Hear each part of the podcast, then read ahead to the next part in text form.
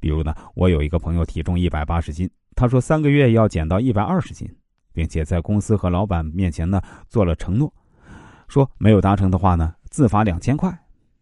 我当时就知道他肯定达不成呢，因为三个月减六十斤，这本身就不符合实际啊，而且呢他自己根本没有想过实际的可操作性。果不其然呢，三个月下来不仅没瘦，还胖了几斤，因为饿了一段时间崩溃了，又开始猛吃。结果呢，反而更胖了。要先将目标拆解成若干个更小的目标，要把大愿望分解为小目标，把小目标转化成可操作的行为数量。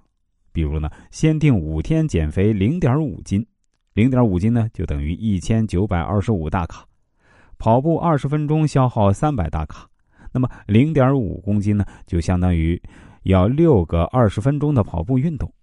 那接下来就好办了。五天内，我每天抽出二十五分钟跑跑步就好了。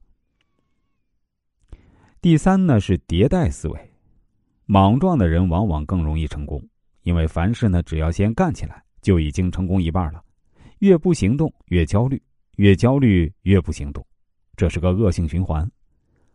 我们从小被教育的做事情呢要三思而后行，但我们大多数的时候啊只做到了三思，却做不到后行，为什么呢？因为我们在做一件事情前呢，总是觉得自己没有准备好，认为市场竞争太激烈，认为自己能力不够，然后一步一步陷入做与不做的犹豫中。凡事啊，只有先干起来，才有机会迭代精进。马云最开始创业也不知道公司怎么盈利，马化腾创业时啊，甚至差点把 QQ 给卖了。这些人都觉得有个大致生意可以做，就先开始了。至于以后的路怎么走，在做的过程中再来修正。我们需要做计划，但不能总是在做计划。有了大致的计划后呢，开始行动起来，然后再不断的调整下一个阶段的计划。这样，我们其实就会领先百分之九十九的人。第四就是规则思维。